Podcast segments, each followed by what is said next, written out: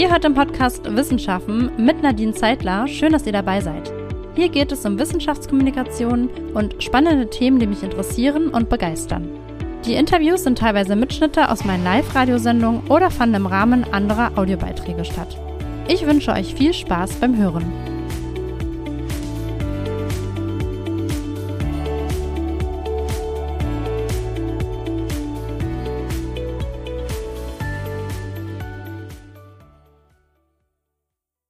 Bei mir ist heute die Klimaforscherin Dr. Anna Postner zu Gast.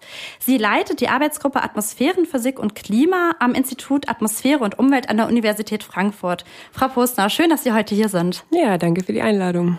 Sie erforschen den Einfluss von Wolken auf das Klima. Erstmal zunächst zum Einstieg für Laien kurz erklärt. Wie hängen Wolken mit dem Klima zusammen? Also da gibt's eigentlich zwei wesentliche Prozesse, über die Wolken im Klima interagieren. Das ist natürlich einmal Wolken regnen oder schneien. Sie sind also ein wesentlicher Bestandteil des Wasserkreislaufs im Klimasystem. Also wie Wasser von Oberflächen in die Luft, in die Atmosphäre transportiert wird und dann als Niederschlag wieder zur Erde fällt.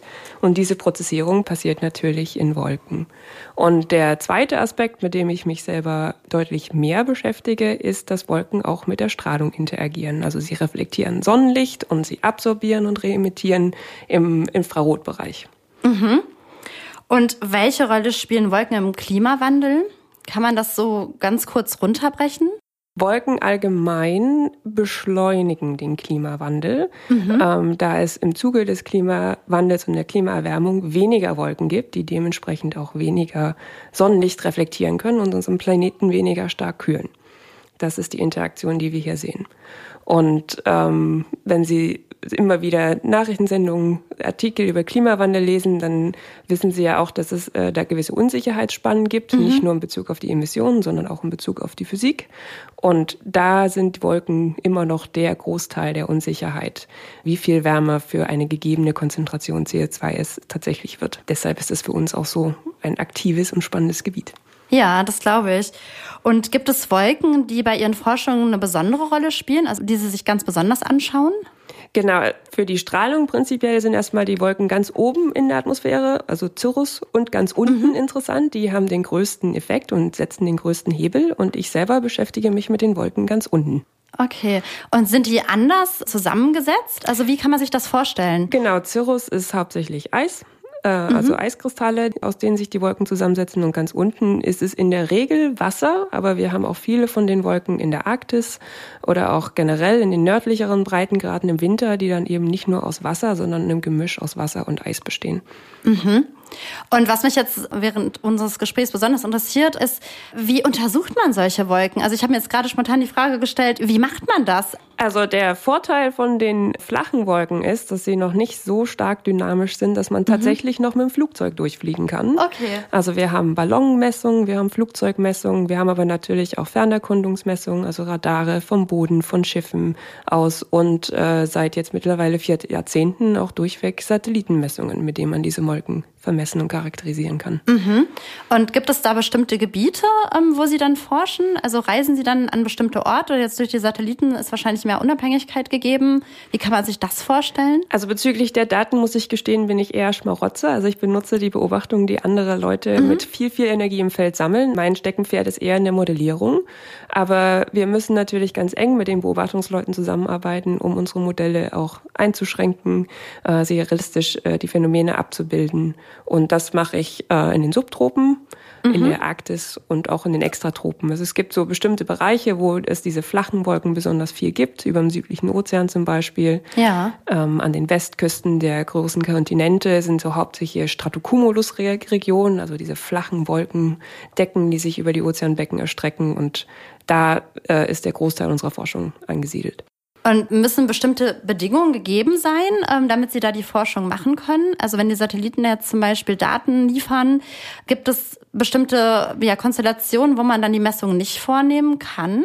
Wenn zu viel Wolke oben drüber ist, dann ah, sehen okay. wir die Wolken unten dann auch nicht mehr. Also besonders ja. nicht äh, von dem, was wir als passiven Satelliten bezeichnen, also die nur anschauen, was wieder zurückgeschickt wird in Strahlungsbändern. Und wenn zu viel oben drüber ist, dann können wir nicht mehr durchgucken, dann sehen wir nicht mehr von dem, was unten drunter ist. Und ansonsten bin ich natürlich auch darauf angewiesen, auf die Expertise von äh, vielen Wissenschaftlern, die sich mit diesen Strahlungsflüssen der Satellitendaten beschäftigen und aus denen ja wiederum rückrechnen, mhm. was jetzt die physikalischen Eigenschaften dieser Wolken sind. Deshalb reden wir, im Englischen unterscheiden wir zwischen Beobachtungen und Retrievals. Und wir sagen das ganz bewusst, weil es eben keine direkte Beobachtung ist, wie wenn ich jetzt zum Beispiel mit dem Flugzeug durchfliege, mhm. dann kann ich sie direkt beobachten, sondern wir müssen wieder noch einen Schritt rückrechnen, um diese Eigenschaften wirklich zu bestimmen. Und wenn Sie da mit dem Flugzeug da durchfliegen, ähm, wie, wie funktioniert das dann? Das sind organisierte, in der Regel internationale, weil sie so aufwendig ja. sind, dass so, ähm, es wenig alleine macht. Ähm, geplante, lang, lang vorher geplante Kampagnen. Es gibt Forschungsflugzeuge. Also in Deutschland haben wir einige, in Frankreich haben wir einige. Ah, okay. Äh, also viele Länder ja. mit ähm, den entsprechenden Ressourcen haben eigene Flugzeuge und die planen, diese Kampagnen zu fliegen. Und bei flachen Wolken reden wir halt bei Flugzeugflügen äh, bis 500 Meter über der Oberfläche. Und wenn wir jetzt äh, uns im südlichen Ozean befinden, dann ist das natürlich auch ziemlich remote, ziemlich abgeschieden. Ja, das sind dann schon irgendwo auch äh, spannendere Missionen, auch bei den, sage ich jetzt mal, langweiligeren flachen Wolken. Ne? Wie gesagt, wenig Dynamik, wenig Turbulenz. Aber sie fliegen teilweise halt auch in unterkühlte Wolken rein. Das sind die, die ihr normaler Linienflieger immer weiträumig umfliegt weil hier Gefahren bezüglich der Vereisung bestehen.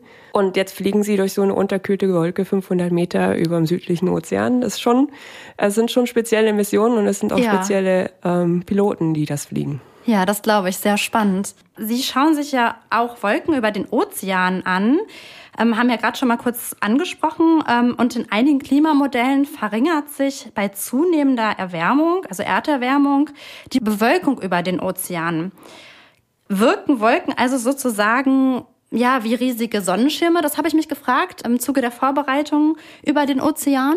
Kann man das so sagen? Ja, also besonders die Wolken, mit denen ich mich beschäftige, weil sie ja wie gesagt hauptsächlich diesen kühlenden Effekt haben, dadurch, dass sie hell sind im Vergleich zur dunklen Ozeanfläche und dadurch äh, viel Sonnenlicht reflektieren, was andererseits einfach vom Ozean absorbiert werden würde und den Erdboden auf heizen. Und äh, im Zuge von verschiedenen Artikeln und ja auch Pressearbeiten habe ich irgendwann nach einem Beispiel gesucht, wie man das auch einfach ohne Fachbegriffe erklären kann. Und da sie halt eben so großflächig, aber relativ flach sind, vergleiche ich sie halt immer ganz gerne mit so einer Art Sonnenschirm, weil das ist deren wesentlichen Effekt. Sie erstrecken mhm. sich über große Flächen und sie kühlen die Oberfläche darunter. Und heißt das im Umkehrschluss, je weniger Wolken über den Ozeanen sind, desto wärmer wird es? Genau. Und okay. das ist ähm, das ist auch das, was wir bereits in den vorhandenen Satellitendaten sehen, dass es weniger von diesen Wolken haben wird und das, was wir halt eben auch in der Modellierung belegen, dass es im Zuge mhm. der Klimaerwärmung wir ja im wahrsten Sinne des Wortes Löcher in unseren Sonnenschirm brennen und der natürlich damit auch weniger Schatten spendet und äh, weniger kühlt. Mhm. Und ähm, jetzt über dem Ozean, wenn wir uns den jetzt oder die Ozeane einfach mal betrachten, wie viele Wolken sind denn da so? Wie ich das so raushöre, es spielt eine wesentliche Rolle, oder? Ja, also alleine dieser eben dieser kühlende Typ Wolke bedeckt äh, im Schnitt ein Fünftel aller Ozeanflächen. Okay, so Und viel. in diesen typischen äh, Stratocumulus-Regionen, wie wir sie bezeichnen, sind es wirklich 60 Prozent im Schnitt, teilweise höhere Bedeckungsgrade, von denen wir hier sprechen. Ja, das heißt, wir brauchen letztendlich die Wolken über den Ozean, ähm, damit es nicht noch wärmer wird auf unserer Erde. Ja, je mehr sie ähm, verschwinden, desto mehr Sonnenlicht wird absorbiert. Ja, und daher desto wärmer wird es. Und dieser Verschwindungsprozess selber ist durch die Meeresoberflächentemperatur gesteuert. Aha, also durch die okay. erhöhte CO2-Konzentration oder generell anthropogene Treibhausgasausstöße wird es wärmer, die Meeresoberflächen erwärmen sich und dann haben sie plötzlich, ja, Sie können sich vorstellen wie eine Art Heizquelle in Ihrem System, mhm. die von unten heizt und es treibt Dynamik und diese Dynamik durchsticht unseren Sonnenschirm immer wieder und transportiert die Feuchte weg. Und der bricht dann als Konsequenz auf. Okay, das heißt, das ist einfach ein Zusammenspiel zwischen der Erwärmung des Wassers, also der Ozeane, die dann wiederum Einfluss auf die Wolken haben. Ja, genau. Okay. Was ich mich jetzt natürlich frage, ist, ähm, wie kann man verhindern, dass sich die Wolken ähm, weiter auflösen über den Ozean? Also ich greife da jetzt ein bisschen vorweg. Also einfach einen anderen Sonnenschirm, künstlichen Sonnenschirm aufspannen? Also äh, erstmal natürlich primär durch eine Verringerung der Treibhausgase, ne, weil das ja. ist der Antrieb, der Erhöhung der ähm, Meeresoberflächentemperaturen. Und dann gibt es ja tatsächlich Ideen, diese Wolken künstlich zu erhellen und künstlich auch zu erhalten durch das Impfen von Partikeln. Und bei diesen flachen Wolken nahe, des Ober, der, nahe der Oberfläche äh, reden wir hier von der Idee, ähm, diese mit Seesalz zu impfen. Also Seesalz okay. von der Meeresoberfläche in die Wolken reinzusprühen, um sie zu erhellen. Und ob das überhaupt geht über die Zeitskalen und die ähm, räumlichen Skalen, die wir jetzt hier da betrachten, ist äh, noch völlig offen.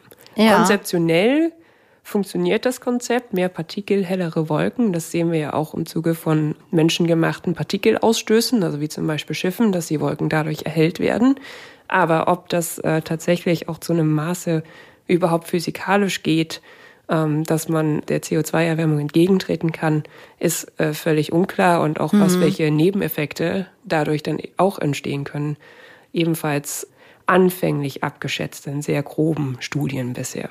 Und das heißt, das ist wichtig, dass die Wolken besonders hell sind? Oder können Sie den Zusammenhang nochmal erklären? Also es gibt ja dunklere Partien von Wolken und hellere.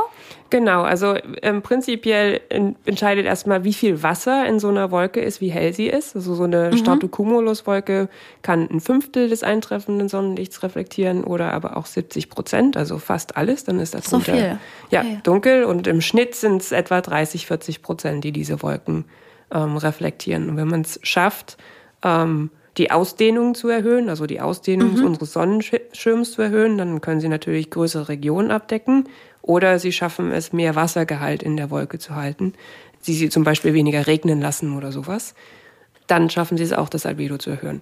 Das funktioniert aber auch eben nicht immer. Also wenn die Wolke irgendwann, wir sagen das dann, sie ist optisch dicht, also sie hat mhm. quasi ihr maximales Potenzial an Reflexion ja. erreicht, dann können sie da so viel Siese jetzt reinsprühen, wie sie wollen. Das wird nichts erhöhen an dem Albedo. Deshalb ist es gar nicht so einfach, dieses Gedankenkonzept tatsächlich auch zumindest konzeptionell umzusetzen in Modellstudien, um zu schauen, ob das tatsächlich mit der Hebelwirkung funktioniert, die man dafür bräuchte. Ja, und warum Seesalz? Also warum impft man quasi Wolken mit, mit Seesalz? Hat das eine bestimmte Konzentration dann auf die Zusammensetzung der Wolken? Ähm, Seesalz äh, ist ein sehr guter Keim für Wolkentropfen. Also Aha. Wolkentropfen können einfach drauf kondensieren und bietet sich insofern an, dass es natürlich ist. Ne? Es ist was, was eh vorkommt ja. im System. Und äh, ja, äh, Meereswasser natürlich in großen Mengen vorhanden ja. ist in den Ozeanbecken. Also man würde nichts Künstliches ins System einwirken. Daher kam diese ursprüngliche Idee von Seesalzimpfen. Was natürlich auch gut ist im Kontext des Klimawandels, dass man da nichts Künstliches ähm, heranziehen muss. Das ganze Konstrukt an sich ist schon immer noch sehr künstlich ja. und auch mit Vorsicht zu betrachten. Mhm. Das sind dann große Effekte, die sie auf einmal einbringen in ihr System. Mhm. Und das sind lokale Kühlraten. Das heißt, äh, das System wird anfangen, darauf zu reagieren, um den Gradienten wegzumachen. Und damit ändern sie eventuell auch wieder andere dynamische Strukturen, äh, ja, Niederschlagsverteilungen etc., je nachdem, auf welcher Skala ähm, sie dieses Gebiet des Geoengineerings anwenden würden. Ähm, also rein konzeptionell beschäftige ich mich damit auch, mhm. finde es wichtig, mich hier zu mit beschäftigen, da es in einigen politischen Sphären schon drin ist, dieser Gedanke, ja. dass man damit auch zumindest kurzzeitig dem Klimawandel entgegenwirken okay. ähm, könnte. Aber ich das bisher noch als sehr schwierig einschätze, weil es wirklich auf sehr, sehr, sehr wenigen und sehr groben Studien beruht.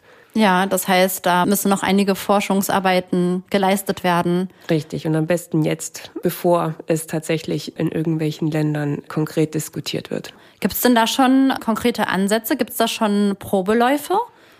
Bezüglich des Sesalimpfens, mhm. ja. Okay. Ähm, die gibt es bereits in Australien.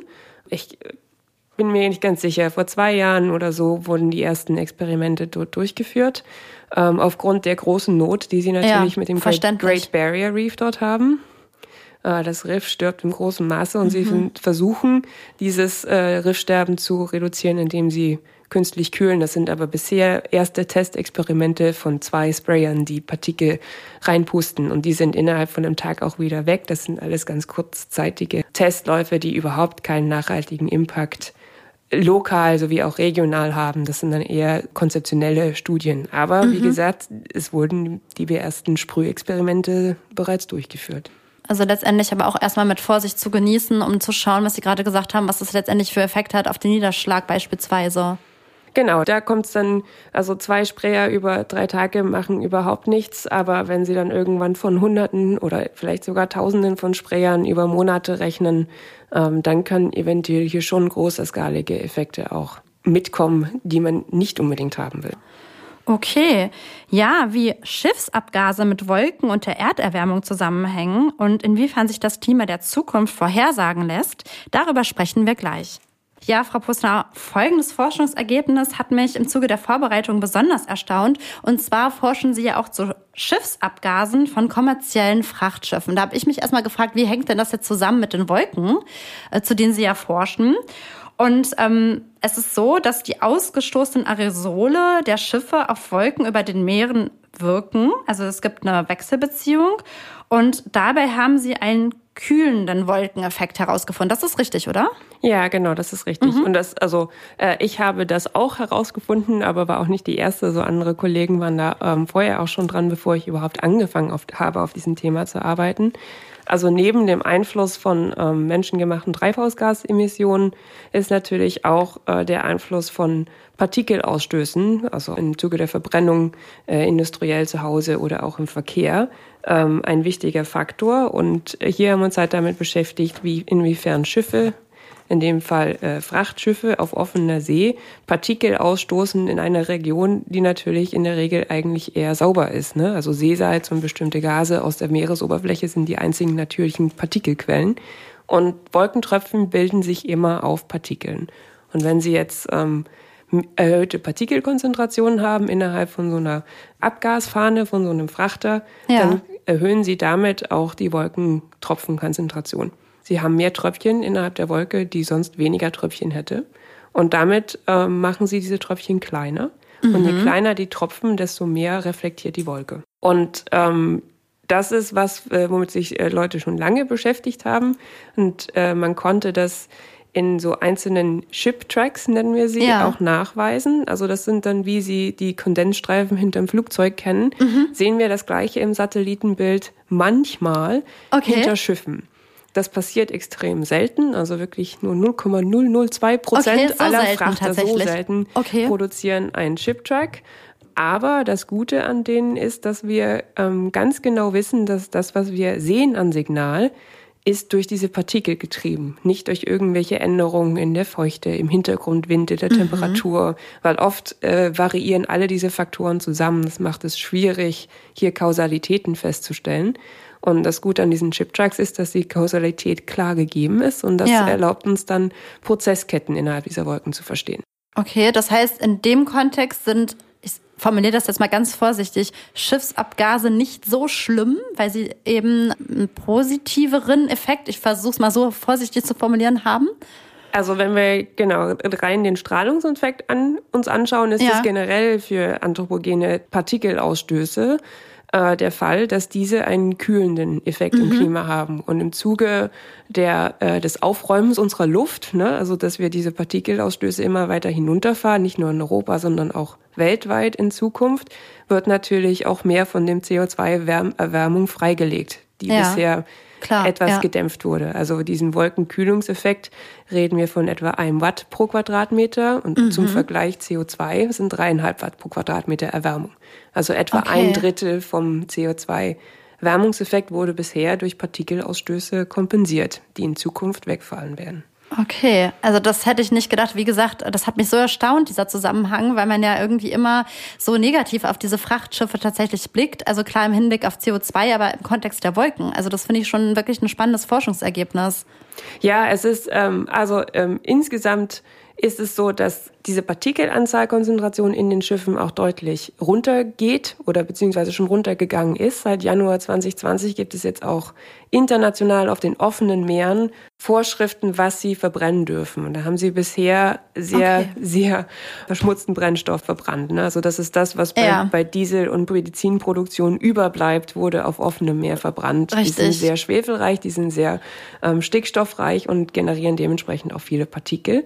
Und das ist äh, jetzt seit 2020 festgelegt, dass man das auch weltweit nicht mehr darf. Also im europäischen ja. Schiffsfahrraum durfte man das schon lange nicht mehr, ähm, diese ähm, ja, Heavy Fuel Oils, wie man sie mhm. auf Englisch bezeichnet, verbrennt, äh, verbrennen. Aber das ist jetzt auch international der Fall. Und, Gott sei ähm, Dank. Ja, wir schauen uns jetzt an, was das bedeutet für diesen Kühlungseffekt in den Wolken. Und das Problem ist, dass diese Kausalitätszuweisung eben außerhalb der Shiptracks sehr schwierig ist. Mhm. Also ich war an einer Studie beteiligt, die mein Kollege Michael Diamond äh, geführt hat, wo wir letztendlich über eine Kampagne und ein zufälliges Satellitenbild darauf gestoßen sind, dass er diese Schiffskorridore, Signale in den Satellitenbild gesehen hat, als Beispiel. Ja. Also Schiffe fahren entlang gesetzter Korridore, weil sie immer versuchen, Kosten zu minimieren, Treibstoffkosten ja. zu minimieren. Also die meisten Schiffe fahren wirklich entlang gesetzter Routen, das sieht man auch. Ähm, und wir hatten eine Route uns angeschaut an der Westküste Afrikas wo wir dann aber auch immer noch acht Jahre durchweg Satellitendaten benutzen mussten, um übers Rauschen zu kommen, um wirklich diese Kausalität zuzuweisen okay. entlang dieses einen Korridors. Und das bedeutet nicht, dass der Effekt nicht da ist. Es bedeutet nur, dass die Variabilität so groß ist, dass sie eben diese Datenmenge brauchen, um das Signal rauszuziehen, mhm. wenn sie sich nicht sicher sind, dass die Partikel jetzt genau da sind. Ähm, genau, Kollegen von mir haben das jetzt äh, vor kurzem in äh, zwei neuen Studien auch mit tatsächlichen Datensätzen gemacht. Also sie haben sich halt ähm, die Position der Schiff, die Positionsdaten der Schiffe gekauft. Die haben ja alle ein AIS-System, womit sie GPS-Signal ja. ihrer aktuellen Position schicken. Und diese Datensätze kann man kaufen. Und wenn man weiß, wo die Schiffe genau zu welchem Zeitpunkt okay. sind und wie der Wind weht, weiß man auch, wo die Partikel sind. Und dann kann man das auch über kürzere Zeiträume zurückrechnen, wie viel Kühlrate denn aus so einem Schiff kommt. Und auch da hat man mittlerweile auch schon gesehen, dass sie jetzt mit den neuen Regularien weniger stark kühlen als vorher. Also das, was wir eigentlich erwartet hätten, scheint auch tatsächlich einzutreffen. Okay, das heißt, also ich sag mal, der Weg ist ja dann nicht wieder zu den alten Treibstoff zurückzukehren, ähm, aber dass es doch so einen großen Effekt hat, dass es halt dann wegfällt. Also für den für die Wolken letztendlich dann erstmal einen Anführungsstrichen doch eher negativen Effekt hat. Ja, da dieser Kühlungseffekt halt genau, weggeht. Ne? Richtig. Ne? Ja, genau. Das, also diese Gedankenspiele ähm, spielt man, also akademisch ja. natürlich äh, durchaus, aber letztendlich ähm, sind das ja alles auch äh, chemische Stoffe, die dort ja, aus, ausgestoßen werden, äh, die normalerweise nicht im System vorkommen. Ja. Also wenn man tatsächlich sowas überlegt, ähm, dann doch bitte lieber Seesalz. Ja, genau, das hatten wir ja vorhin schon besprochen gehabt. Genau, ich wage jetzt mal einen Blick in Richtung Zukunft auch weiter. Lässt sich das Klima der Zukunft bereits vorhersagen in Computersimulationen? Ähm, kann man da schon eine Tendenz sagen? Also ja, wir wissen ja, dass, dass die Erderwärmung ist ein Thema. Es wird sich von der Gradzahl her erhöhen. Auch das Wasser, Sie haben von die Ozeane angesprochen, die sich auch immer mehr erwärmen. Gibt es da noch weitere Szenarien, die dadurch ja gespielt werden? Ähm, ja, klar, also da, da können wir jetzt uns noch den ganzen Nachmittag und länger ja, unterhalten, wenn wir die alle durchsprechen wollen. Aber ja, also wir sprechen ähm, mehr von der Klimaprojektion, also im Gegensatz zu Wetter, wobei da werde ich jetzt gleich wieder gelüncht, kann man Klima nicht direkt vorhersagen. Wir sprechen ja von ja. der Wettervorhersage und ich bekomme das immer auch wieder zu hören, Sie wissen nicht, ob es morgen regnet, aber Sie wissen, wie es bei uns in 100 Jahren sein soll. Ja. Ähm, und das kann ich sehr gut verstehen, dass man das von außen schwer zusammenbringt. Mhm. Und es ist auch nicht ähm, ganz einfach zu erklären, aber Wetter ist in erster Hinsicht ein Phänomen von Anfangsbedingungen. Sie müssen den Zustand Ihrer Atmosphäre ganz genau initialisieren im Modell und dann können Sie tatsächlich auch genau deterministisch vorhersagen, was passiert. Da wir aber meistens den Gesamtzustand nicht genau kennen, ne, es ist ja nicht komplett vermessen, wir haben zwar viele Stationen, aber immer äh, noch einzelne Abweichungen drin, kann es halt dann passieren, dass äh, ihr Gewitter weiter links und nicht weiter rechts an okay. ihnen vorbeizieht. Ja. Ähm, und bei Klima sind, befinden wir uns auf einer ganz anderen Skala. Da sind die Anfangsbedingungen egal sondern es sind die Randbedingungen, die hier eine Entscheidung spielen. Also mhm. die externen Strahlungsfaktoren. Wie viel Sonnenlicht, wie viel Energie kommt rein, ähm, wie sind die Oberflächeneigenschaften verteilt bezüglich Albedo und feuchte Flüssen etc. Ähm, und das kann man sehr wohl projizieren. Mhm. Mit den verbleibenden Unsicherheiten und die werden ja in regelmäßigen Abständen im IPCC, also im Intergovernmental Panel of Climate Change, quantifiziert und auch okay. eingeschränkt. Ne? Also das sind nicht individuelle Studien von individuellen Autorenteams, die hier Einschätzungen machen. Ah, okay, das ist wichtig zu wissen. Das Gesamtwissen des Feldes aufgrund der politischen Relevanz wird alle etwa fünf Jahre äh, eingeschränkt eingeschätzt und auf die Kernsicherheiten und auch Kernunsicherheiten ähm, reduziert. Okay, das heißt, es gibt eine Tendenz, die man vorhersagen kann, aber trotzdem mit Vorsicht zu genießen einfach. Also, dass es nicht gesetzt ist bei solchen Klima... Nee, äh, es, nee? es, geht weniger um äh, nicht gesetzt oder gesetzt, sondern eher eigentlich um den Bereich wann. Okay, ja, verstehe. Wann sind, äh, ist die Arktis das erste Mal komplett eisfrei? Reden wir da von 2030, ja. reden wir da von 2060. Ähm, also so sind die Unsicherheiten zu sehen. Dass die Arktis komplett abschmelzen wird im Sommer, das ist ohne Frage. In dem Gruselig. Bereich der Unsicherheiten bewegen wir uns. Ja, okay. Ja, doch eine ja, finde ich, deprimierende Aussicht ein Stück weit. Aber ähm, da sprechen wir auch gleich nochmal, ähm, was auch Ihre Mission als Klimaforscherin ist. Und ähm, was ich mich auch gefragt habe, ist, ähm, so auch als Laie, also ich schaue mir die Wolken an, im Urlaub sehen sie manchmal anders aus oder jetzt heute ist ein sehr bewölkter Tag hier in Frankfurt. Werden wir als Nichtforschende auch irgendwann ähm, anhand der Wolken ja sehen können, also wie sich der Klimawandel weiterentwickelt? Ähm, ich glaube, dass man das teilweise sogar bereits jetzt tut. Also ich okay. glaube, den meisten Leuten ist aufgefallen, dass es bei uns im Winter weniger schneit, als es vielleicht früher in manchen Kindheitserinnerungen getan hat. Und äh, ja, das stimmt. ist nicht nur ein Erinnerungsbild, das ist auch mit den Daten belegt. Es schneit bei uns tatsächlich weniger. Und das ist natürlich, also ist jetzt dann nicht eine direkte Wolkenbeobachtung, aber natürlich hängt sie mit den Wolken zusammen. Und auch ähm, das Auftreten von längeren und stärkeren Hitzewellen, wie wir sie ja jetzt auch gerade wieder ja. in Südeuropa haben. Also Richtig. Also das Nicht-Vorhandensein von Wolken das bekommen wir bereits jetzt mit. Das heißt, dass so weniger Wolken am Himmel sind, ähm, desto wärmer oder desto mehr kann sich natürlich äh, der Planet erwärmen auch letztendlich. ja, also ja, im Prinzip ja, ja aber in, in so ähm, extrem Hitzewellen ist es eher, dass sich diese extrem stabilen Lagen bilden und sollte es zwischendrin immer wieder zu Gewittern kommen, würden es diese Wolken und diese Dynamik der Gewitter schaffen, diese Hitze Döme, sage ich mal, immer wieder ja. doch auszubrechen und die Hitzewelle abzuschwächen. Und das passiert halt eben nicht. Ne? Also man hat wochenlang nicht eine Wolke am Himmel und äh, leider sehr hohe Temperaturen tagsüber und in der Mittagshitze. Okay. Ja, Frau Postner, wir haben jetzt viel über Ihre Forschung gesprochen und über die Rolle von Wolken im Klimawandel. Was treibt Sie denn persönlich bei Ihren Forschungen an? Also ähm, persönlich bin ich, glaube ich, in der Forschung überhaupt gelandet, weil äh, mich die Frage nach dem Warum irgendwie nie losgelassen hat. Und ja. ich habe auch schon im Studium gemerkt, ich beiße mich gerne in Probleme rein und beiße mich fest, bis ich eine Lösung gefunden habe und bekomme dadurch irgendwie auch persönlich Erfüllung.